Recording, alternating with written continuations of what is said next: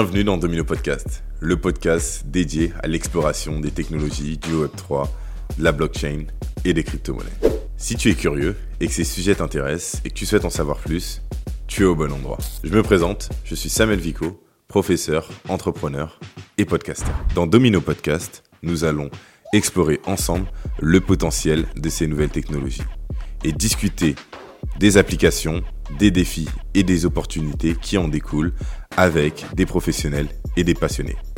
Sans plus tarder, déclenchons l'effet domino. Salut Marwan. Salut Samuel. C'est un plaisir de te recevoir. Toujours, toujours. Merci toujours. à toi. Eh, pour le fun fact, faut savoir que donc Marwan, premier épisode de Domino Mhm. avec toi, mais c'est la deuxième fois qu'on tourne ce premier épisode parce que fut un temps, euh, je pensais le faire en version audio tout Mhm. simplement, et euh, j'ai décidé finalement de me dire vas-y, on va le faire filmer Mhm. en même temps. Regardez le beau gosse que c'est, forcément, Ah on ouais. doit le faire en mode filmé, hein, on doit toi faire profiter de tout ça. Et euh, donc, voilà. Aujourd'hui, on lance Domino. Mm. C'est un plaisir de commencer ce premier épisode avec toi et de pouvoir parler blockchain Web3 avec toi. Avec Du plaisir. coup, sans plus tarder, je vais te présenter quand même. Donc, euh. Marwan, cofondateur d'Avicen. Euh, je dis bien, ça Avicen Parfait. Ok, parfait. Donc, Avicen, c'est un studio Web3 proposant les services de développement de blockchain, de full stack, web et du X, UI. Mm. Parle-nous un peu plus de la jeunesse d'Avicens. Ça fait trois ans, c'est ça? Ouais, c'est ça. Ok, parle-nous un peu d'Avicen, comment tu as développé ça, qu'est-ce que c'est? Ok, ça fait presque trois ans du coup maintenant. On va fêter euh, les trois ans en novembre, enfin les trois ans officiels euh, de création de la boîte. Euh, J'ai confondé Avicen avec euh, un ami qui s'appelle Adam, donc, euh, que je connais depuis plus de six ans maintenant. On s'est rencontrés au début de nos- notre école d'ingénieur, donc Mhm. le jour des inscriptions carrément. Et, euh, et depuis, euh, du coup, on a fait pas mal de choses ensemble euh, jusqu'à Avicen. Et Avicen, à la base, c'était une agence web, tout simplement. On faisait des sites pour des commerçants, pour des petites boîtes, des PME, des laboratoires aussi, on a fait, des écoles, des associations, tout ça. Au bout d'un an, on a rencontré un fondateur d'un projet Web3 avec qui on a bossé pendant plus d'un an. Et c'est par là en fait qu'on est rentré dans le milieu de, de la blockchain, donc c'était par le milieu entrepreneurial dans une startup. Euh, et du coup, on a pu découvrir toute la partie création de produits, réflexion, euh, monter un projet. Euh, donc on a vécu en fait euh, le fait de monter un, un- un business Web3 de l'intérieur. Et depuis, on a fait un pivot total sur Avicen, qui est devenu un studio de développement Web3 euh, pur, et on fait que ça maintenant.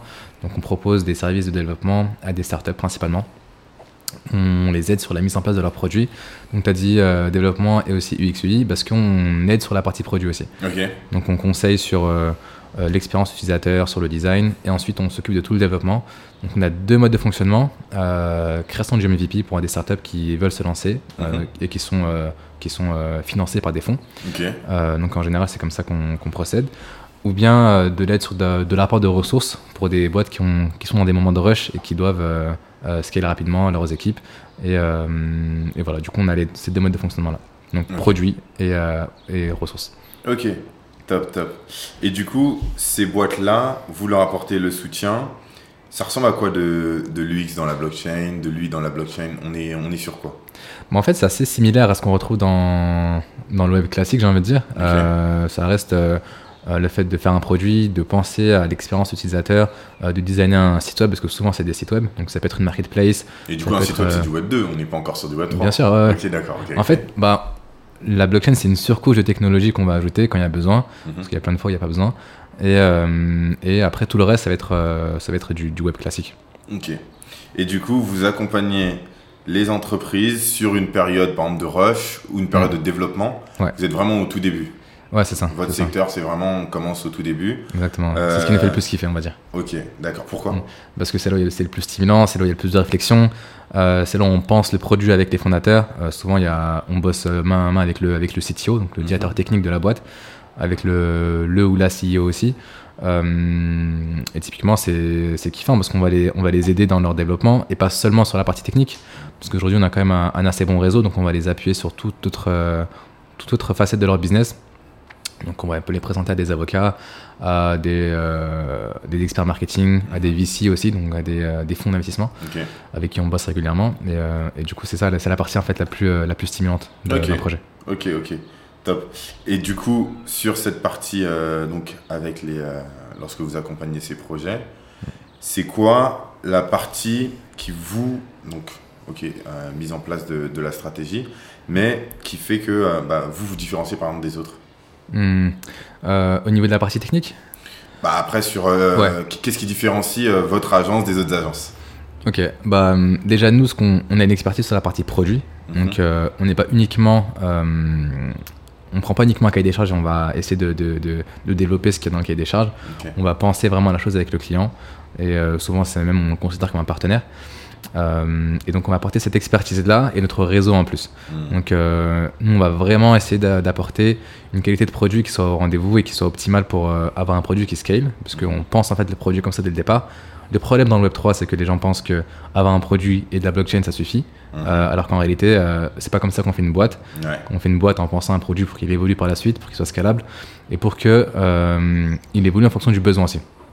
Et le besoin il peut changer en fonction des retours que tu as des, de tes utilisateurs, Mhm. en fonction aussi des envies et de l'ambition des fondateurs.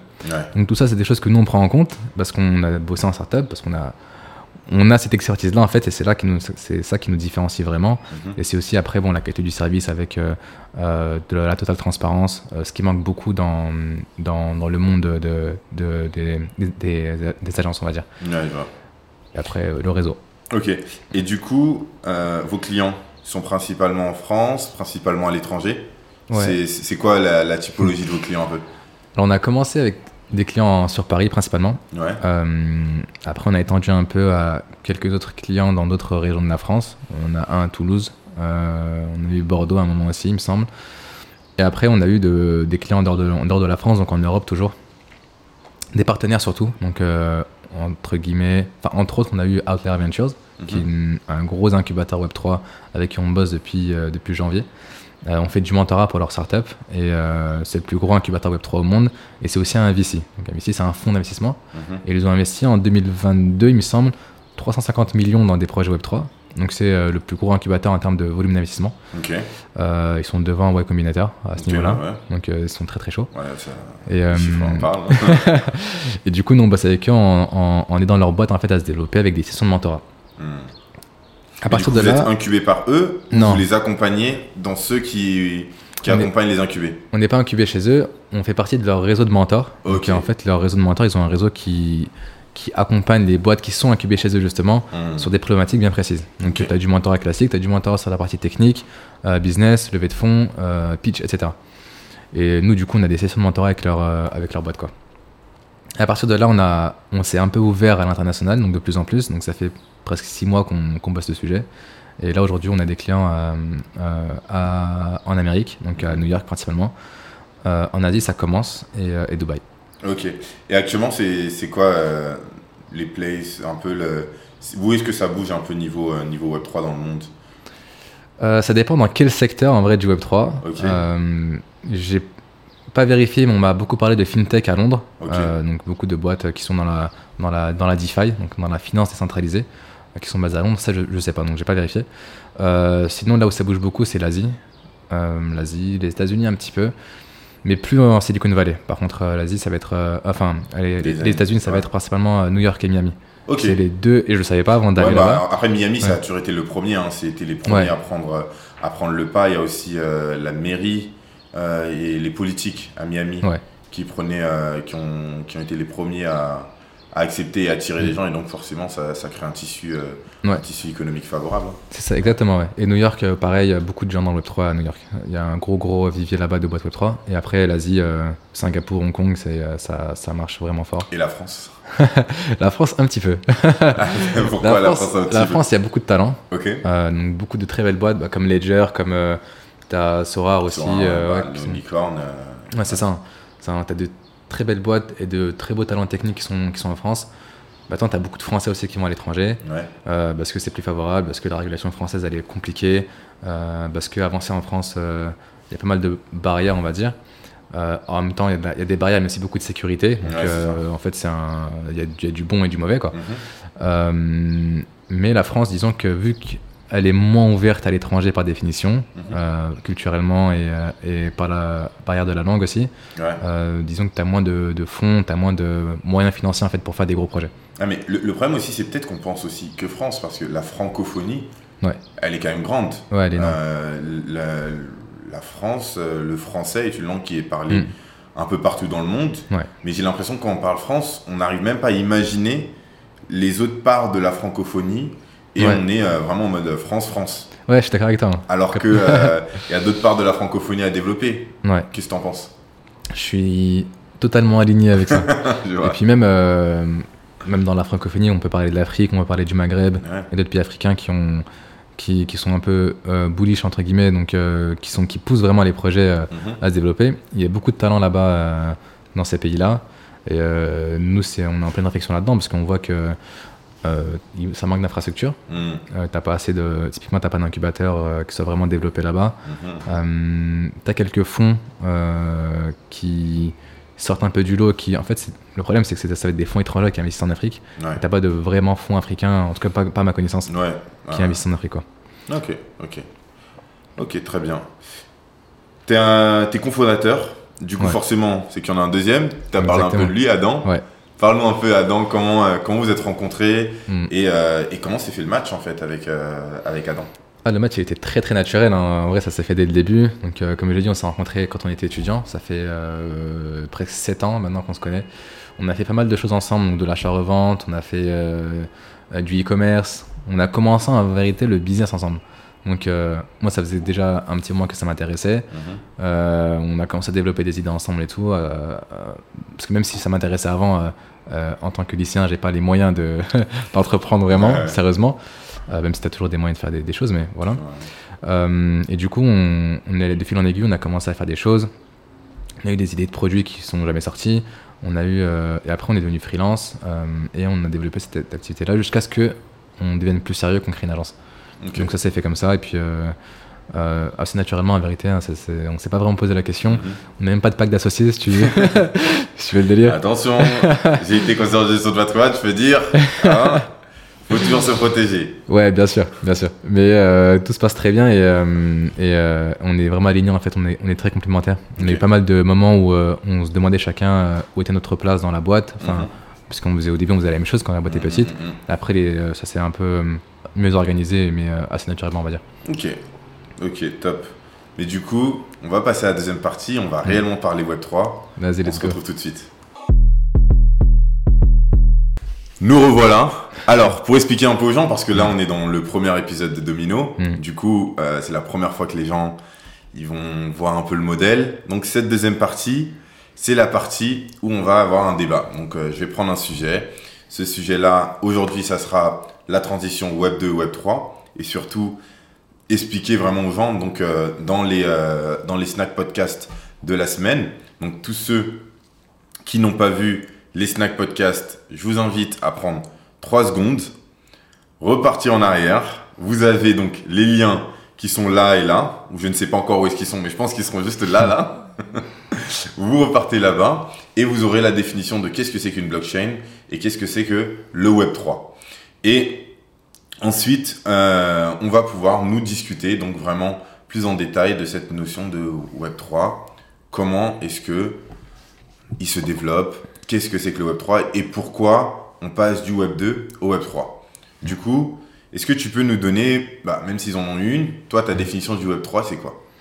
Ok, donc euh, si tu veux, on peut repartir de, l'évolution du web en général.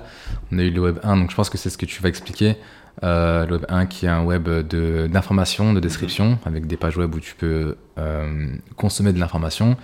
Le web 2 où il y a plus d'interaction. Et euh, le web 3, ça peut avoir plein de définitions et en réalité, ça peut même, on peut même se passer de la blockchain dans le web 3. euh, parce que le web 3, c'est un espace de décentralisation où les gens reprennent, disons, la propriété de, de leur identité, de plein de choses. En fait, là, c'est la propriété numérique. Euh, donc, euh, dans la propriété numérique, on peut, on peut mettre plein de choses. On peut mettre euh, son, son identité, on peut mettre ses données, on peut mettre des biens digitaux, on peut mettre plein de choses. Donc, c'est ça le Web 3 pour moi. Ouais, je vois. Moi, moi, dans ce que j'expliquais, donc pour qu'on puisse bien être ce que j'expliquais, c'est Web 1. il est, c'est donc effectivement le web sur lequel il est consultatif. On Mhm. vient, on consulte, on, on a juste, on ingère l'information. Ouais. Ensuite, on a la partie web 2 qui est en fait le web où on est participatif, cette Mhm. partie où on participe euh, avec les réseaux sociaux, notamment, on Ouais. devient beaucoup créateur de contenu. SO, la preuve en est. Ensuite, euh, on a donc le Web 3, le Web 3 qui est cette partie où on prend vraiment ownership, on est vraiment propriétaire de ce qu'on fait, ou du moins on peut, et moi je pense que le Web 3 arrive et prendra un peu plus de place, et tu me dis ce que tu en penses, Mhm. Avec notamment l'avènement des intelligences artificielles. Parce qu'on va rentrer dans un monde où la création de contenu Ouais. va se faire de manière tellement automatique, tellement rapide, qu'on aura même besoin, en fait, de la blockchain, du Web3 pour pouvoir certifier euh, l'appartenance d'un euh, d'un contenu appartenant bien à quelqu'un, certifier que, par exemple, ce n'est pas un deepfake ou des Ouais. choses dans le genre. Donc, au final, le Web3, c'est vraiment ce côté... euh, Aujourd'hui, on pense ownership, mais je pense qu'il y a encore un côté un peu plus profond. Qu'est-ce que tu en penses? Ouais, je suis carrément aligné. Il y a un côté certification aussi. euh, parce que la technologie de la blockchain permet de certifier tout type de transaction. Une transaction, c'est pas forcément que monétaire, c'est aussi de l'envoi de données, c'est aussi de l'envoi de, euh, bah, comme tu as dit juste avant, euh, le fait de publier du contenu. Euh, comment est-ce que tu sais que ça provient bien d'une personne qui l'a publié ou comment est-ce qu'on peut savoir si la personne qui est présentée dans la vidéo, si c'est un deepfake par exemple, soit, soit bien cette personne-là Mhm. et donc, ouais, carrément, je pense que la blockchain va apporter toutes sortes de solutions à ce problème-là et que le Web3 va permettre en fait de créer un web plus sécur. Ok. Parce que il y a d'un côté cette partie liée au Web 3, Mhm. mais il y a aussi ce développement lié à la blockchain, du coup Ouais. qui est la technologie, Mhm. qui est aussi un des mots que j'ai défini euh, donc euh, dans les snack podcasts euh, précédents, qui est vraiment ce côté en fait ultra profond sur je l'intérêt de la blockchain c'est de transmettre de la valeur.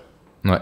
Parce que la blockchain en soi, c'est juste une technologie Mm. qui porte en fait une technologie de stockage, qui porte Mhm. de l'information, Mm. et euh, ensuite on lui donne de la valeur ou pas à cette information.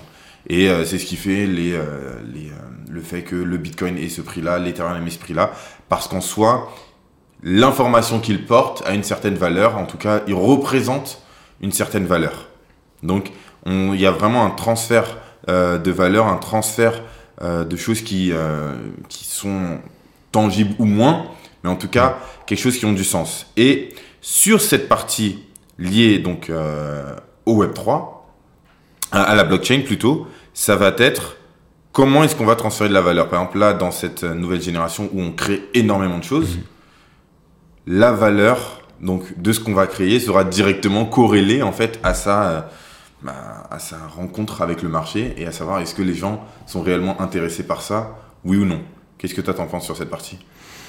Euh, mais écoute, moi je suis pas mal aligné. Je pense que euh, parmi tout ce que peut apporter le Web3, tu as la redéfinition en fait de pas mal de choses qu'on connaît. Euh, par exemple, une personne qui a une personnalité en ligne, euh, qui a un compte euh, avec beaucoup de followers ou une personnalité publique tout simplement, comment est-ce qu'elle peut vraiment monétiser sa présence en ligne tu vois? Aujourd'hui, on a le- l'exemple classique de euh, on est payé pour faire des posts, etc. Euh, maintenant, euh, est-ce qu'on peut pas imaginer un truc plus participatif où les gens peuvent participer à, à la création de contenu On a d'autres boîtes euh, comme Bolero par exemple qui font un truc euh, assez stylé. Bolero qui sont euh, qui sont les prochains. Ouais, bah, typiquement, ouais. Et bah, Bolero, c'est, euh, si j'ai bien compris, c'est une sorte de label euh, Web3, on va dire, donc Mhm. qui permet d'investir dans des, dans des artistes. Euh, donc en fait, tu as plein de paramètres, plein de paradigmes qui, sont, qui vont changer. Euh, dire que tu es un fan aujourd'hui d'un, artiste ou d'un- d'une célébrité, grâce à la blockchain, tu peux le prouver aujourd'hui, que tu étais là vraiment depuis le début C'est ça. euh, en ayant investi euh, dans la carrière de l'artiste et en, est- en ayant participé à ce truc-là, tu es récompensé aussi. Hmm. En fait, tu as les deux choses. Tu as le fait de pouvoir prouver, le fait de pouvoir être récompensé par rapport à ton investissement initial. Quoi. Donc, Ouais. euh, ce qui n'est pas forcément le cas aujourd'hui euh, Du, les jeux vidéo. du coup, quoi. en fait, ça ouvre vraiment des, des nouvelles manières de potentiellement créer des nouveaux business models, des nouvelles Ouais, manières de, de rencontrer le marché. Mm. Ce que je trouve ultra intéressant. Mais maintenant, ma question, et on rentre dans le vif du sujet. Entrons. Pourquoi le Web 3 Parce que euh, aujourd'hui, il y a tellement de projets et on le Mm. voit euh, au quotidien. Il y a énormément de projets bullshit Ouais. sur le Web 3. Il y a de tout. L'un des derniers projets qui a pop ces derniers temps, c'est le Pepcoin. Ouais, j'ai vu. Explique-moi, explique en tout cas à notre audience, c'est quoi ce, ce délire? Ouais. Et surtout, bah, pourquoi on nous bassine avec du Web3 au quotidien? Mais en vrai, déjà, pour comprendre ce délire de meme coin, tout ça, euh, parce que c'est comme ça qu'on les appelle, c'est qu'on les appelle les meme coins, des, euh, des cryptos qui ont aucune valeur intrinsèque, qui servent absolument à rien, qui sont juste là pour, euh, pour, euh, bah, pour pump et pour, euh, voilà, pour le kiff en fait. En fait, les Ouais. gens qui achètent ce genre de crypto savent pertinemment qu'elles servent à rien, tu vois. Et en fait, ils vont juste les acheter parce que ça les fait, ça les fait marrer. Et ces gens-là, en fait, c'est des groupes de gens qu'on va appeler les dégènes, dans la culture Web3. Mhm. Euh, donc des, des gens qui sont juste là pour faire des, des coups ou pour euh, kiffer en fait. Des- ils sont passionnés de technologie, ils sont passionnés de crypto. Et donc ils vont s'amuser à acheter, vendre des cryptos qui n'ont pas forcément de valeur, mais eux c'est un peu leur hobby, tu vois, c'est une passion. Mhm. Après, euh, au niveau du Web3 en lui-même, il faut comprendre la base de la blockchain qui a pour but en fait de supprimer les intermédiaires qui n'ont aucune valeur ajoutée. Euh. Donc à quelle époque du Bitcoin étaient les banques, euh, Ouais. qui étaient un parasite dans, dans le système financier dans lequel on est, tu vois. Et euh, donc en fait, tous les projets Web3 euh, qui se veulent à, à peu près sérieux, et mais en fait, plein a- disons, tu as plein de projets sérieux, tu en as une partie qui vont pour but de enlever les intermédiaires et se placer en fait comme la technologie comme intermédiaire de confiance. Ouais. Et donc relier les gens directement entre eux et euh, permettre de simplifier les échanges, que ce soit échange monétaire ou échange euh, d'informations ou de données, etc. Quoi. Je vais me faire l'avocat du diable. Si notre monde aujourd'hui, il y a des intermédiaires, Mm. Ouais. c'est bien parce que c'est un truc qui nous arrange. Bah, c'est un truc qui nous arrange parce qu'on a besoin de confiance. Ok. Et euh, les banques, typiquement, on en a besoin aujourd'hui parce que y a, elles font office d'intermédiaire de confiance et qu'on ne peut pas euh, utiliser l'argent euh, euh, euh, sans prendre de risques si on n'a pas cet, cet inter- cet intermédiaire-là. Pour plusieurs raisons. Tu as toute la partie avec les, emprunts euh, qui servent en fait euh, à beaucoup de gens. tu as le fait de pouvoir faire des virements à l'étranger. Tu as le besoin en fait de pouvoir faire circuler l'argent et ça, les banques sont là pour ça. Euh, Aujourd'hui, euh, les banques sont beaucoup critiquées pour beaucoup de choses et pour beaucoup de raisons.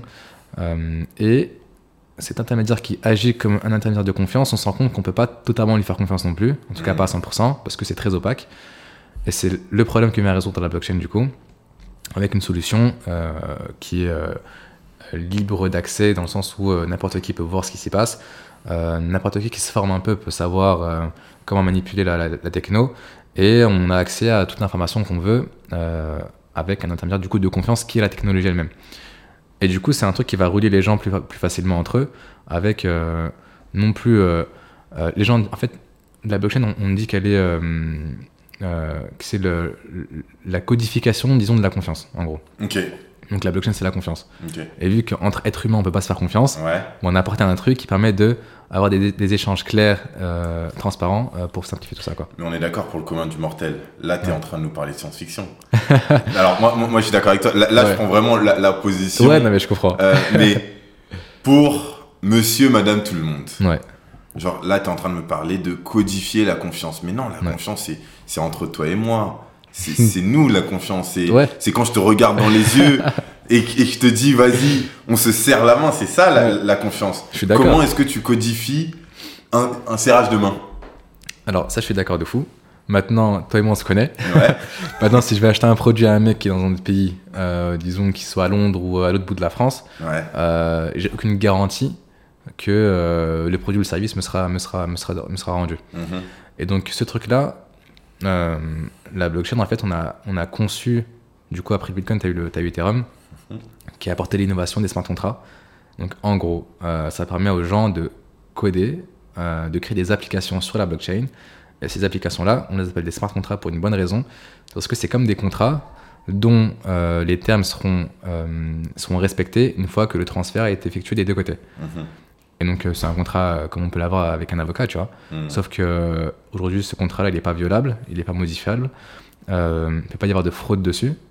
euh, parce que s'il y a un des deux côtés qui est pas respecté, euh, soit l'argent n'est pas transféré, soit le produit ou le service n'est pas transféré. Mhm. En gros, c'est ça l'idée de, codifier la confiance. Ok, donc la confiance, c'est-à-dire on donne des règles claires, précises Ouais. en amont. C'est ça, Tout le monde est d'accord sur le sujet. exactement. C'est limite scellé dans le rock. Ouais. Et à partir du moment où c'est envoyé, bah il n'y a pas de retour en arrière. Exactement, ouais. Parce que dans la vie, il y a des retours en arrière. Ouais, Dans, dans la vie, il y, a, il y a le fait que bah là, il y a un contretemps. euh, là il y a plus de budget, là il y a si. Comment on traite les, les éléments Mhm. qui ne sont pas, euh, comment dire ça, Euh, qui ne sont pas en fait quantifiables, qui ne Ouais. sont pas, euh, on, on est des êtres humains, on n'est on n'est pas des robots, sinon c'est triste. Ouais, c'est pour ça qu'à mon avis, on ne pourra pas se passer totalement de la partie humaine euh, qui vient dans les transactions. Euh, on ne pourra pas se passer totalement de- des avocats, on ne pourra pas se passer totalement des notaires, parce que tu auras toujours besoin d'humains pour euh, valider les vices que peut avoir l'être humain, tu vois. Euh, et donc, euh, à ce moment-là, euh, la blockchain, c'est très bien pour beaucoup de choses, mais on ne pourra pas, à mon sens, avoir de monde 100% on-chain ou de monde 100% off-chain. Tu vois. On aura Mhm. forcément un mix des deux, ne serait-ce que pour avoir la flexibilité que, dont on a besoin en vérité dans la vie de tous les jours. Ok. Mais du coup, par exemple, toi, dans ta boîte, et c'est pour ça que je me suis dit on, on allait en parler aujourd'hui, dans ta boîte, tu as pivoté Web 2 ou Web 3. Ouais. Donc le Web 3, vous codez en Solidity, vous codez en quoi d'autre? C'est ça, Solidity, Rust, c'est euh, ok. Move. Ok. Et donc, ces langages-là, qui sont en fait des langages du propre au domaine de la blockchain, propres à certaines blockchains Mhm. pour pouvoir euh, faire fonctionner le tout, euh, pourquoi il y a des moments vous allez choisir d'héberger euh, les choses sur la blockchain plutôt qu'autre chose Et je pense il va certainement y avoir, là comme on est au tout début, il va y avoir pas mal de personnes qui ne connaissent pas et donc on va les embarquer avec nous. Il y a des personnes qui se disent, mais euh, par exemple, vous faites des sites internet, mais il y a Mhm. des sites internet euh, Web3 Euh, des sites internet Web3, bah écoute, euh, du coup oui, parce que si on considère que un site internet est Web3 à partir du moment où tu as une partie qui est sur la blockchain, euh, donc euh, du coup ouais. Euh, Mais après, ouais. moi, moi sur ça, c'est surtout, en vrai, les gens, eux, ils voient l'interface. Ouais. La réalité, c'est que souvent, les gens, ils voient pas le, Mhm. le bac. Ouais. Et même, ça ne les intéresse pas. oui bien sûr, Moi, je sais que, par exemple, je donne l'exemple souvent, ma mère, ouais. elle utilise WhatsApp à la perfection. Mais je vais lui dire, WhatsApp, c'est crypté. WhatsApp, quand t'envoies ton message, comment sont les... euh, que- quels sont tout ce qu'il y a derrière et qui fait qu'elle peut envoyer son message Mm. Veut strictement rien en savoir. Bah, évidemment. Donc, au final, on est là à potentiellement bassiner les gens avec euh, plein d'informations Mhm. dont les gens sont contre-fiches. Ouais. Est-ce que aujourd'hui, on va vraiment vers dans le bon sens dans le milieu de la blockchain? Euh, écoute, on est sur, un, sur, une, sur une ère, on va dire, où, euh, où les choses se dessinent plus ou moins. On est au tout début d'une techno qui a beaucoup d'avenir, à mon sens, et on est en train de, de créer quelque chose qui n'existait pas avant. Donc évidemment qu'il y a plein de projets qui vont mourir, évidemment que tu as plein d'idées qui ne valent rien, euh, ou qui ne vaudront rien d'ici d'ici 5 ans. Et euh, on, a- on marche à tâtons en, en- en- en essayant de découvrir qu'est-ce qui simplifierait la vie des gens, qu'est-ce qui euh, vaut la peine d'être fait, et, et quel type de projet est-ce que les gens veulent vraiment, tu vois. Hmm. Donc, euh, c'est comme au début d'Internet, hein, tu avais plein de projets un peu éclatés qui, qui voyaient le jour. T'en as peu qui sont restés, et ceux qui sont restés ont cartonné. Euh, ça va être la même chose avec la blockchain. T'as pas beaucoup de projets qui vont rester, on les voit déjà en train de mourir petit à petit, Mhm. et t'en as plein d'autres qui apportent une vraie solution. Euh, Je peux te donner un exemple assez, assez parlant du coup euh, de l'intérêt de la blockchain dans le monde des assurances. Mm. Euh, il y a un gros problème dans les pays émergents pour les assurances agricoles. Typiquement, des assurances classiques euh, ont besoin d'avoir une présence locale pour euh, donner des assurances, pour rassurer les gens. Euh, Aujourd'hui, tu n'as pas beaucoup d'assurances qui sont dans les pays émergents. Donc, typiquement, on va prendre le maïs par exemple. Mhm. Il y a une tempête une année ou il y a une- un désastre naturel une année. La, la récolte n'est pas bonne, euh, le fermier doit fermer boutique, tu vois. C'est Mhm. c'est fini pour lui parce qu'il n'est pas assuré et il a pas de, il y a rien qui, qui lui garantit que qu'il va retrouver son argent plus tard. Et donc euh, ça coûterait beaucoup trop cher pour une assurance de s'implanter sur place. Aujourd'hui, l'intérêt de la blockchain ici, ce serait quoi? Ce serait euh, de garantir, donc ça pourrait se faire avec une assurance euh, classique, hein, ce serait de garantir en cas de tempête que la tempête a bien eu lieu. Parce que du coup, ce serait ça l'intérêt réel. Mhm, mhm. Euh, que la tempête a bien eu lieu, qu'il y a tant de dégâts avec des données du coup euh, météorologiques Mhm. et de certifier avec du coup le smart contract dont on parlait tout à l'heure que en cas de désastre naturel, le fermier reçoit bien l'argent qui est stocké sur le smart contract. Mhm. Donc ça, c'est un cas réel de l'usage de la blockchain qui servirait dans des pays émergents. Euh, et du coup, c'est un cas concret sur euh, le tiers de confiance que serait la blockchain, du coup, pour le coup. Mais Alors aujourd'hui, on va avoir tous les méens. Moi, je connais les, les assurances. Le Ouais. business model d'une assurance, c'est de ne pas payer C'est de pas l'assurance. rembourser, exactement. C'est ça. Du coup, là, tu es en train de faire un truc qui est pas dans l'intérêt de l'assurance. Comment tu le fais adopter par une assurance? Comment tu fais en sorte que ça, ça soit pris Bah, un des arguments, euh, un des arguments forts, c'est le, c'est le non besoin d'avoir une présence locale et du coup de pas avoir ouvert une agence sur place Mhm. euh, qui, euh, qui des représenterait économies. des coûts, des économies sur le sur le personnel, sur le sur tout ce que représentait le fait de bouger une équipe sur place. Et, et, et voilà. Après, je pense qu'avec assez de, de clients de, de l'assurance, assez de de, de terres agricoles à, à- à assurer, je pense que l'assurance serait, serait quand même dans ses frais, tu vois.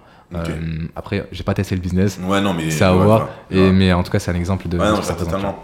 Mais, mais si on revient sur mes questions un peu de tout à l'heure, c'est à quel moment le Web3 devient pertinent? Parce que dans la tête des gens, Mm. quand tu me dis, quand il y a eu l'iPhone 5 qui est sorti, Ouais. bah, le 4 il est devenu obsolète. Ouais. Du coup, ça veut dire que là actuellement le Web 2 il devient obsolète. On va plus connaître euh, le Web 2 Ou c'est. euh, comment tu vois un peu les choses? Non, moi, j'ai, ma petite, euh, j'ai mon petit point de vue, mais dis-moi un peu ce que Bah, t'en je serais curieux de savoir ce que tu en penses du coup. Mais.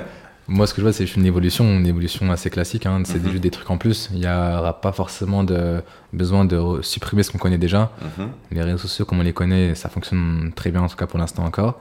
Euh, et tout ce qu'on connaît dans le web classique euh, fonctionne très bien. Euh, maintenant, c'est juste pour des besoins spécifiques, pour d'autres d'ouverture. Et je pense qu'on n'a même pas encore découvert tous les besoins qu'on pourrait combler avec la blockchain. Mhm. Mais euh, ce sera plus dans ce, ce, ce souhait, disons, de, de complémentarité que la blockchain aurait un vrai sens, euh, euh, en tout cas dans, dans, dans le Web3 comme on le décrit maintenant. Quoi. Ouais. Bah, mo- moi, le, tu vois, si, si j'amène un peu mon point de vue, c'est que naturellement, on a souvent cette impression d'effectivement, Mm. lorsqu'il y a une version 2 qui sort, c'est une version qui va cannibaliser la précédente, Ouais. qui va la prendre à manger, et la précédente n'existe plus. Mm. Alors que, en fait, c'est juste une évolution, ça reste le même Internet, Ouais. ils ont les mêmes capacités, Mm.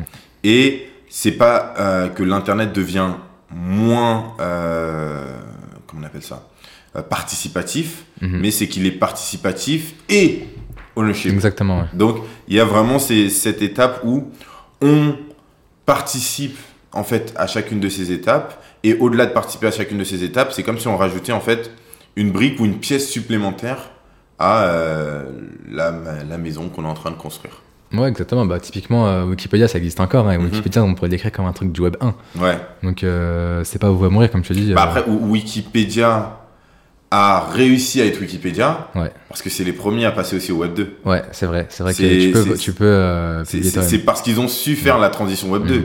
Du coup, je me dis aussi, il y a plein de gens, ceux qui ne savent pas faire la transition Web 3, Ouais. sont potentiellement, bon après on le voit en règle générale, si on Mhm. n'évolue pas, on, on meurt en règle générale. C'est, euh, quand même une constante qui a Mhm. prouvé euh, plusieurs maintes et maintes fois, mis à part cer- certaines exceptions qui confirment certainement la règle, mais euh, ça a prouvé maintes et maintes fois que euh, si on n'évolue pas, on se fait, euh, on se fait cannibaliser. Ouais. Du coup, sur cette transition Web 2, Web 3, euh, par exemple, les interfaces, quand je fais une interface, l'interface c'est du Web 2. Ouais, bien sûr. Est-ce que le Web 2, c'est simplement. Est-ce qu'on est qu'on différencie le Web 2 essentiellement par le code ou c'est c'est quoi la. Elle est où la limite entre Web 2 et Web 3 Hum, ok. Bah écoute, euh, tout dépend de, de si on considère qu'un site avec des fonctionnalités qui sont reliées à la blockchain sont un site Web3. Typiquement, un des projets qu'on développe là, c'est une plateforme de donation en crypto, donc qui Mhm. permet de faire des dons à des ONG euh, ou à des associations euh, avec des crypto-monnaies. Euh, Là-dedans, t'as pas de propriété intellectuelle, t'as pas, pas de propriété euh, numérique, t'as pas de, de décentralisation extraordinaire. euh, euh, du coup, c'est juste un site où tu peux, euh, au lieu de cacher tes cryptos et de payer 30% de taxes dessus, tu peux directement les donner à des ONG qui, elles, à travers la plateforme, donc un système qu'on a mis en place, les recevront en euros ou en dollars. Ok.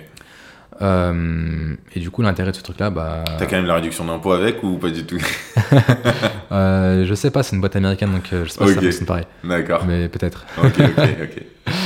Et, euh, et du coup, ouais, pour rebondir sur ta question, bah, est-ce que c'est vraiment une, une boîte web, une, une boîte web 3 ça, tu vois? Est-ce que c'est un site web 3 pour toi? Je, Moi, je sais pas trop. Mais je vois que c'est un site où tu peux tu as un service où tu peux mettre des cryptos et les, et les- et les envoyer des ONG, mais t'as pas de Web3 comme on le définit aujourd'hui, tu vois. Ouais, mais, mais c'est ça aussi où je pense que les gens, nous, on utilise un peu des buzzwords. On est un peu comme les gens dans l'univers de la finance, avec euh, des mots, et c'est pour ça que j'essaye euh, de rendre ces mots le plus accessible au Mm. plus grand nombre.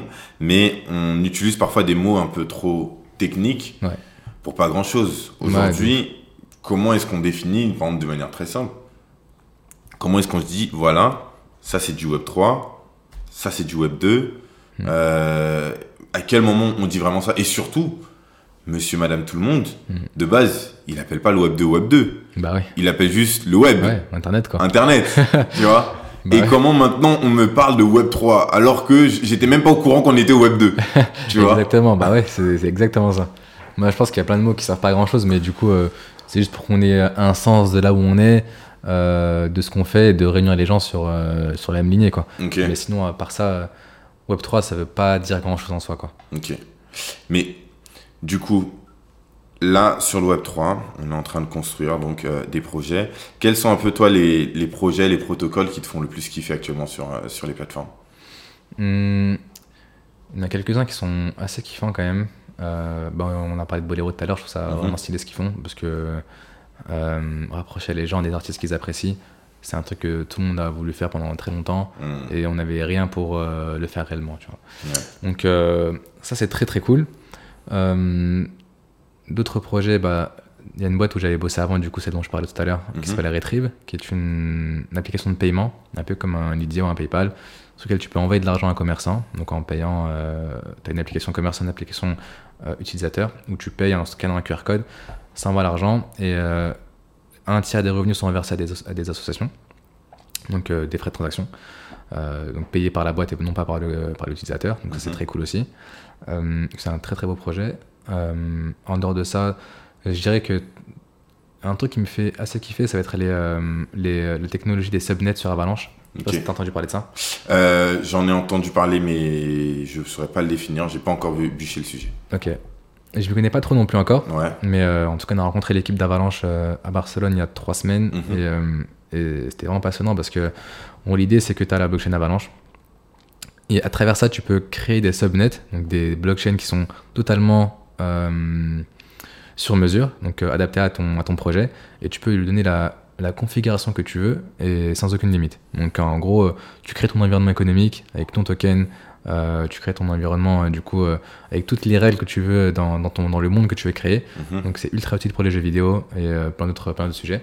Donc ça c'est un, gros gros sujet qui, qui me fait pas mal kiffer. Et après sinon, moi j'aime bien les délires de- d'Oracle. Donc Ok. euh, Chainlink, bah, je te parlais tout à l'heure de- d'assurance. Ouais. En gros l'assurance, le truc avec la blockchain c'est que c'est- pas relié à Internet, contrairement à ce qu'on pense. Ouais. Donc comment est-ce que tu récupères les données météorologiques Mhm. et comment est-ce que tu fais pour les gens en ayant vérifié des informations qui sont externes bah, C'est avec les oracles justement. Et les oracles les servent à récupérer des données du monde réel, les mettre dans la blockchain. Mhm. Euh, en gros, c'est l'intermédiaire entre notre monde et la blockchain. Et du coup, c'est grâce à ça que tu peux récupérer des Et informations. là aujourd'hui, avec l'avènement en plus de la de l'intelligence artificielle, Ouais, on a vraiment des sujets qui vont se faire là. ouais t'as trop de sujets là. Là, les oracles, ça va. T'as Bon, trop trop de sujets. je, je garde ça. Et continue à suivre le podcast. D'ici deux, trois euh, épisodes, je vais vous dire un peu ce que je pense du prochain bull run et comment il va être. Vas-y, let's go. Mais je vais pas faire mon. euh, c'est pas un conseil en investissement. euh, je sais pas comment on dit.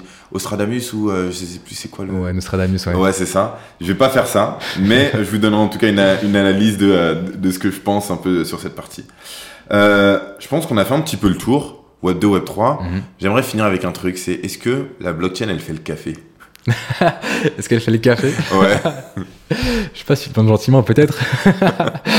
non, c'est une petite blague que j'aime bien. euh, Je, je- je- je dis souvent ça dans mes cours, c'est-à-dire euh, lorsque je donne des cours et que je parle à mes élèves, je leur explique, ok, ouais, la, la blockchain, et parfois, comme tu disais, hein, il y, y a grave des projets qui se disent, euh, oui, euh, je fais ce projet-là Mm. juste parce que c'est blockchain, les gens vont acheter. Je Ouais. fais des NFT euh, parce que euh, c'est un chien et il a 25 couleurs, waouh, les gens vont acheter.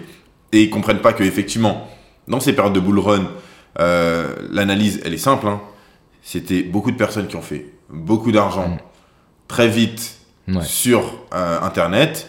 Cet argent, ils savent pas trop quoi en faire. Cet argent, s'ils le sortent, ils se font taxer et autres. Et ils se disent, bah là, il y a des trucs qui arrivent et c'est un moyen aussi de montrer dans ton groupe social, donc euh, auprès de tes pairs, Ouais, comment est-ce que tu es que tu as été successful.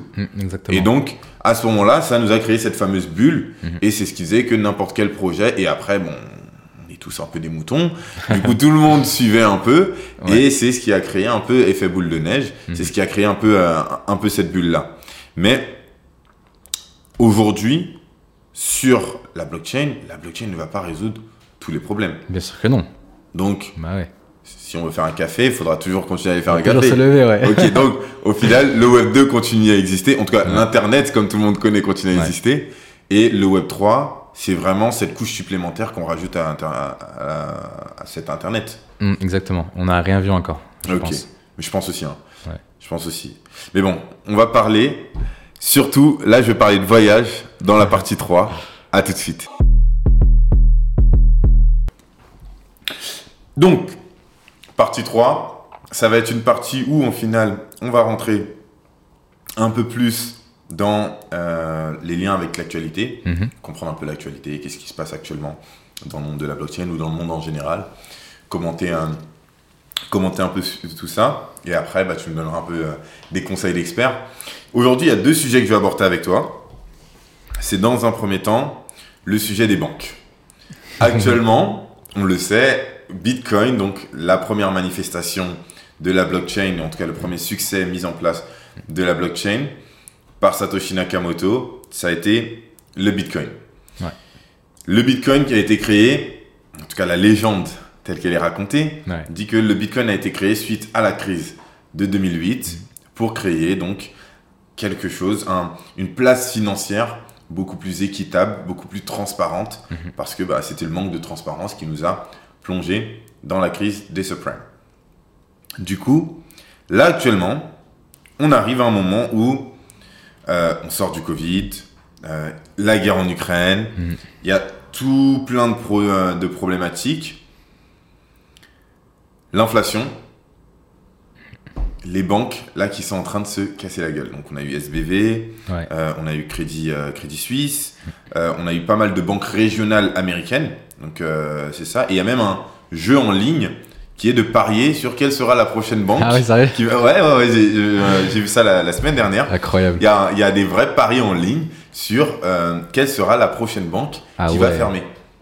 C'est une dinguerie. Donc, toi, aujourd'hui, quelle est ta lecture de ça? Dans ce monde, notamment SBV, qui était un... On a beaucoup entendu parler dans le monde du Web3 parce que c'était la banque qui portait Terra Luna. Euh, c'était une banque où, euh, qui accompagnait énormément d'entrepreneurs dans le monde du Web3. Ouais. Qu'est-ce que, quelle est ta lecture un peu de tout ça? Qu'est-ce que tu, tu pourrais nous dire sur, euh, sur ces actualités? Écoute, SVB, c'était la banque des entrepreneurs, hein, par Ouais. excellence de la Silicon Valley. Mhm. Euh, c'est très compliqué pour un entrepreneur d'ouvrir un compte bancaire dans une banque classique, donc SVB était là pour euh, résoudre ce problème-là. Et euh, donc, euh, historiquement, c'est fou de se dire qu'elle fait faillite parce qu'elle a t'as toutes les plus grandes startups qui ont, qui ont beaucoup d'argent dedans. Mhm. Après, bon, je pense que les choses ont été accélérées avec FTX aussi Mhm. euh, récemment. Maintenant, Mais au final, euh, SBV, ouais, son, son lien et sa, sa chute n'étaient pas forcément beaucoup en lien avec, euh, FTX, avec euh, les- la blockchain. Euh, C'était- surtout en lien avec les taux d'intérêt directeurs de la Fed qui sont en train d'augmenter. Mm. Euh, ils ont acheté des titres qui, au final, ces titres-là Mm. ne valent plus grand-chose Ouais. parce que euh, c'est des titres qui, ok, offrent 2% d'intérêt. On Mm. leur avait dit que les taux n'augmenteraient pas. Au final, le fait que les taux augmentent, juste avec les taux, techniquement, ils perdent de l'argent. Ouais, Donc, et la base de donc, Silicon Valley Bank, SBV, c'est que euh, c'est pas non plus une banque qui fait beaucoup de crédit. ouais, bah ouais. Donc, ils n'ont pas un business model des plus. Donc, des plus cohérents. En tout cas, c'était cohérent pour leur niche, Hmm. mais c'est pas un business model qui était euh, résistant, ou du moins euh, antifragile, comme, euh, comme certaines disent, Mhm. qui est sur cet aspect où, face à des épreuves, bah, ce modèle-là n'était pas, au... n'était pas assez résistant par rapport à ça. Ouais. Qu'est-ce que tu penses que l'effet de ces banques-là va avoir dans le monde du Web3 Est-ce que c'est positif pour le Web3 ou est-ce que c'est négatif? Hmm, on voit une vraie corrélation entre le prix du Bitcoin et, euh, et les montants investis de Mhm. VC dans le monde du Web3. Euh, le grand problème des banques, c'est leur décorrélation totale entre le monde réel et, euh, et leur fonctionnement. Mhm. Donc, entre l'argent des banques et euh, leur investissement dans l'économie réelle, les produits dérivés, typiquement, euh, c'est un des plus gros poisons de notre, euh, de notre ère Et tu moderne. penses que la DeFi est beaucoup plus corrélée à la réalité que euh, le marché des actions euh, du- dans le monde? Euh, je parle pas du marché des actions, je parle vraiment des produits dérivés pour le coup. Donc, euh, un produit dérivé, ça peut être un contrat que tu achètes qui va copier le prix d'une action, mais Ah, tu n'auras pas l'action. Exactement. ouais. Mais tu n'auras pas l'action elle-même, tu auras juste un contrat qui va copier euh, son prix.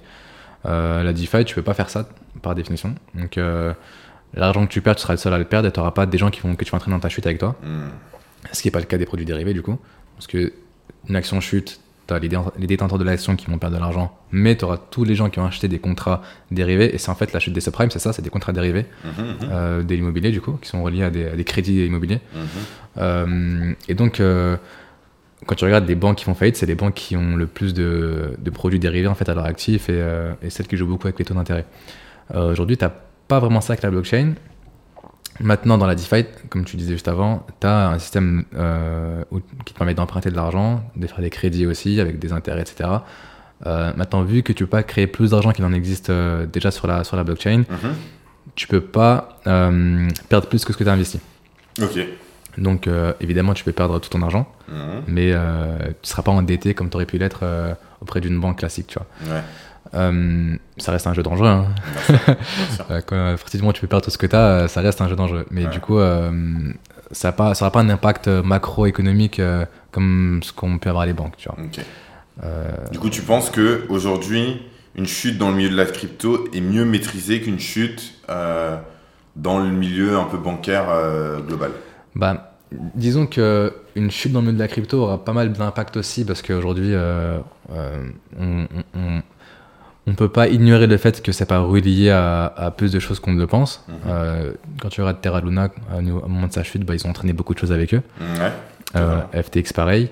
Donc c'est pas vraiment ça l'idée, c'est plus que hum, une personne, une personne seule euh, ne perdra pas plus que ce qu'elle possède en mettant de l'argent dans la blockchain. Maintenant, Mhm. ça veut pas dire que la blockchain est un monde sécure où il faut faire confiance à tous les projets Mhm. et il faut mettre son argent dans tous les protocoles DeFi. Mhm.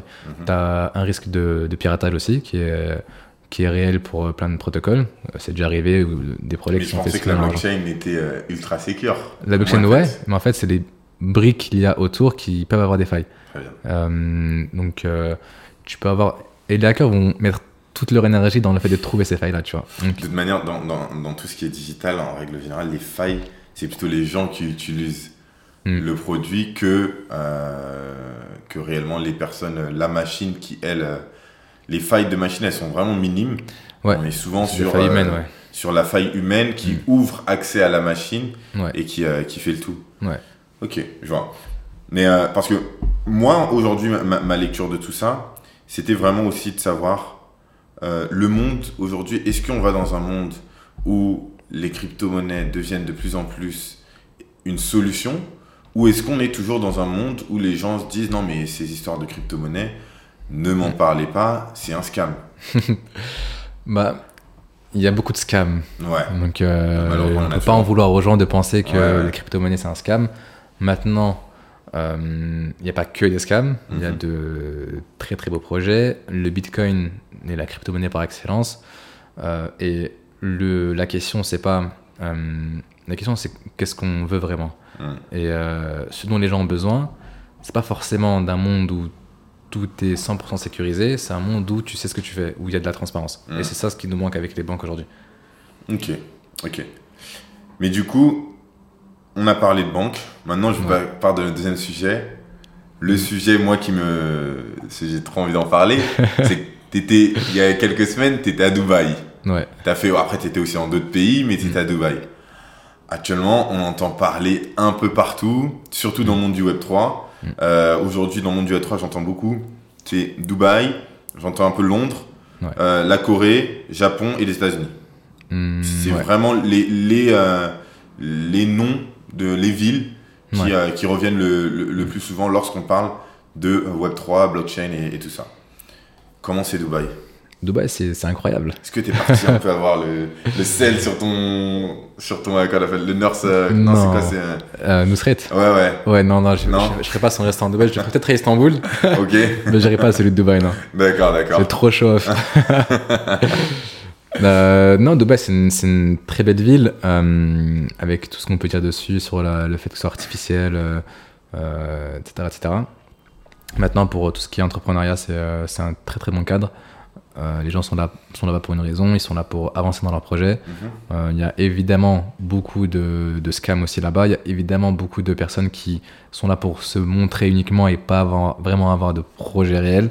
Moi, j'étais du coup il y a deux semaines pour le FinTech Summit. C'était la première fois que tu y allais ou pas? Non, mais la dernière Non. fois, c'était c'était très très longtemps. Donc ça n'a rien à voir. Ok, d'accord. Là, c'était première fois business. euh, Ouais, ça. Ok, d'accord. Exactement. Donc euh, c'était pour le FinTech Summit et euh, j'avais déjà noué des liens avec des gens à Dubaï, donc euh, notamment le Dubai Blockchain Center avec qui on est partenaire, qui est un centre de pédagogie tourné blockchain à Dubaï et qui accompagne en fait des boîtes qui veulent s'installer sur place avec toute la partie régulation bancaire parce que Dubaï c'est hypocrite. hein. On parle beaucoup de ouais, le Web3, Dubaï, etc. Mais si t'as une boîte qui génère des revenus en crypto ou t'as crypto dans ton nom quelque part et que t'as Dubaï, tu vas galérer à ouvrir un compte bancaire là-bas. Ok, ça, Ouais. je savais pas. Tu ouvres ton entreprise en 2-3 jours, ça y a Mhm. pas de souci, tu as ta boîte, mais tu pas de compte bancaire. Euh, alors que euh, avoir un compte bancaire, c'est la base pour pouvoir Ah faire oui. du business. Et du coup, ils vont te faire priorité, ça va prendre 6 mois, euh, un an. Ah oui, mais. Ouais. Alors, j'ai eu aucun de ces retours-là. Bah parce que normalement, euh, disons que la- le système bancaire à Dubaï, il est, il est assez particulier. Ou- En fait, ouvrir un compte bancaire perso à Dubaï, tu le fais en deux jours, ouais. ou même tu le fais en un jour, ça se fait directement. Par contre, ouvrir un compte pour ton entreprise, euh, ils font très très attention aux gens qui viennent s'installer là-bas. Hmm. Donc euh, souvent, euh, on peut parler de, de, de scams qui viennent de là-bas, mais les gens qui font des scams, ils n'ont pas de compte bancaire professionnel à Dubaï, en tout cas pas, pas sous la régulation qu'on connaît. Et du coup, euh, les gens du coup que nous, on- dont on est partenaire, ils vont aider les euh, boîtes crypto à, insta- à s'installer et à ouvrir un compte bancaire du coup euh, plus rapidement. Ok. Ça, prend, ça va prendre un mois du coup au lieu de 6 ou un an. Ok, ok. Euh, et on a du coup d'autres communautés dont on est proche, euh, qui s'appellent Crypto Executives et d'autres personnes. euh, qui, et du coup, on est relié à des fonds aussi là-bas sur place, donc des fonds d'investissement, des, euh, des incubateurs de projets en quelque sorte. Mhm, mhm. Et, euh, et du coup, voilà, on a un écosystème assez présent là-bas quand même. Ok, top. Et du coup, c'est comment Dubaï? Parce que euh, moi, de l'extérieur, c'est du show-off. Ouais. C'est un désastre écologique. c'est. Il y a, a que des. Il y a que. Comment il s'appelle Notre cher ami. ah Ah, comment il s'appelle euh, Celui qui est euh, misogyne, euh, tout ça là. Andrew Tate. Tate. voilà.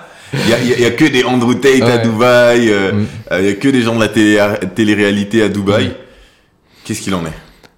Euh, eh bien, écoute, Dubaï, y a, mine de rien, ça reste une ville assez, euh, évidemment, assez extravagant. Mhm. Euh, mais on, on- on oublie qu'il y a quand même des gens normaux qui habitent là-bas. Ouais. Euh, on dit qu'il n'y a pas de classe moyenne, il n'y a des ultra riches et des gens qui sont, qui sont euh, euh, exploités. Ouais. Mais tu as des gens qui travaillent à Dubaï normal, tu as des ingénieurs, tu as des fonctionnaires, tu as des gens qui sont. euh, du coup, tu pas que des gens qui roulent en Lamborghini. Ok. Contrairement à ce qu'on pourrait penser. D'accord. Euh, mais euh, niveau écologie, je, je, je sais pas trop. Euh, moi, de ce que je vois, ils ont pas mal d'initiatives euh, tournées écologiques, donc pas mal de bâtiments, euh, d'infrastructures qui sont. et d'initiatives en fait qui sont tournées vers l'écologie. Mhm. Maintenant, euh, c'est pas mon domaine, du coup, j'ai pas trop, euh, j'ai pas trop cherché là-dessus. Mhm. Euh, par contre, niveau business, c'est ultra intéressant. Euh, j'ai fait, du coup, comme je t'ai dit, un salon qui s'appelle le FinTech Summit, qui est un des plus gros salons de la région. C'est un salon de quoi? C'est un salon FinTech, du coup, c'est euh, vraiment toutes les technologies qui sont tournées vers la finance. Mhm. Euh, donc, ça peut être des applications de paiement, ça peut être plein plein de choses. Euh, et tu avais une grosse partie Web3, du coup, qui était là-bas sur place. Et quand tu rencontres les gens, ça va très vite, en fait. Tu vois, Mhm. il y a un besoin quelque part, il y, il y a une offre quelque part, bah, c'est un match, let's go. Tu vois, Ok. ça- ça, c'est très, très rapide. Euh, parce que les gens qui sont là sont des gens qui sont là pour une raison. Mhm. Ils sont pas là pour euh, se montrer, ils sont pas là pour. Parce qu'il y a une grosse partie des gens qu'on voit pas du tout. hein. Ouais, ouais. En réalité, les gens qui réussissent le plus sont les gens qu'on voit le moins. Ouais, c'est ça. Très. Donc euh, j'ai vu des grands patrons d'agence qui sont parfois aussi des Français qui sont là-bas sur place, mais aucun Français qu'on connaît sur les réseaux, tu vois. Ouais. Donc. Euh, typiquement le patron de Mazarine par exemple, que j'ai pas rencontré, mais du coup je sais qu'il y a Mazarine qui est implanté sur place. J'ai un pote là-bas qui est concept designer qui, qui bosse avec eux Mhm. et euh, du coup qui m'a donné pas mal d'insights sur euh, le fait que là-bas tout se passe en cercle fermé. Hmm. Contrairement à beaucoup de- d'endroits. Pourquoi? Quand je dis en cercle fermé, c'est pas dans le sens négatif du terme. Ok. Euh, contrairement à beaucoup d'endroits, Dubaï, c'est un, un monde auquel t'as pas forcément accès en ligne.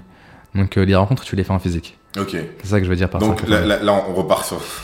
on reboucle la boucle.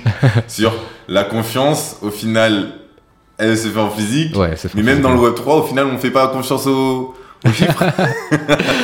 Non, après, les rencontres, c'est euh, pas uniquement dans le 3. hein, je parle de Ouais. business en général à Dubaï. d'accord. Ouais. Donc le business se fait, euh, se fait en rencontrant les gens, Mhm. parce que les gens n'ont pas, ont pas forcément de grosses présences en ligne, Hmm. des gens qui n'ont pas forcément de LinkedIn qui, qui est vu là-bas, mais qui sont patrons d'entreprise, etc. Et avec qui tu peux travailler en les rencontrant, ne serait-ce que dans un événement assez classique où on les rencontre en leur parlant dans la rue. Euh, c'est un peu une mentalité qu'on peut, qu'on peut retrouver à New York, très cosmopolite, Mhm. des gens très ouverts et qui attendent qu'une chose, c'est euh, de faire de meilleures rencontres et de, de bosser. Quoi. Les gens sont là-bas pour travailler en vérité. Ok, ok. Donc Dubaï, c'est euh, ambiance travail. Ouais, Moi, ça. moi, je me rappelle, il y a quelques années, c'était Bali comme ça. C'est-à-dire que tout le monde parlait de Bali. Ouais. Si tu voulais être un digital nomade, tu devais aller à Bali. C'était the place to be. Là, maintenant, j'ai l'impression que c'est Dubaï. Ouais, c'est Dubaï. Parce que Euh, Bali, c'est beaucoup trop bien en fait. Ouais. Si Bali, je travaille pas. hein. ah ouais? Faut que j'y aille. Sincèrement, faut qu'on s'organise un truc comme ça. Très hein. très chaud. On, ira, on ira ensemble à, à Bali. Vas-y. Mais en tout cas, c'était un plaisir. Très partagé. Le premier épisode de Domino Podcast tire à sa fin. Je remercie euh, Marwan pour euh, le fait de nous avoir permis de t'interviewer une deuxième fois Avec plaisir. et, euh, et ce moment qu'on qu'on a partagé ensemble. Voilà, Domino Podcast, c'est votre rendez-vous blockchain chaque semaine, le dimanche à 12h. Vous venez, on partage un temps avec un, un invité. Sur nos réseaux sociaux, vous pouvez nous envoyer des informations. On prend le temps de discuter avec vous. C'était un plaisir de te rencontrer et Un grand plaisir. à la semaine prochaine.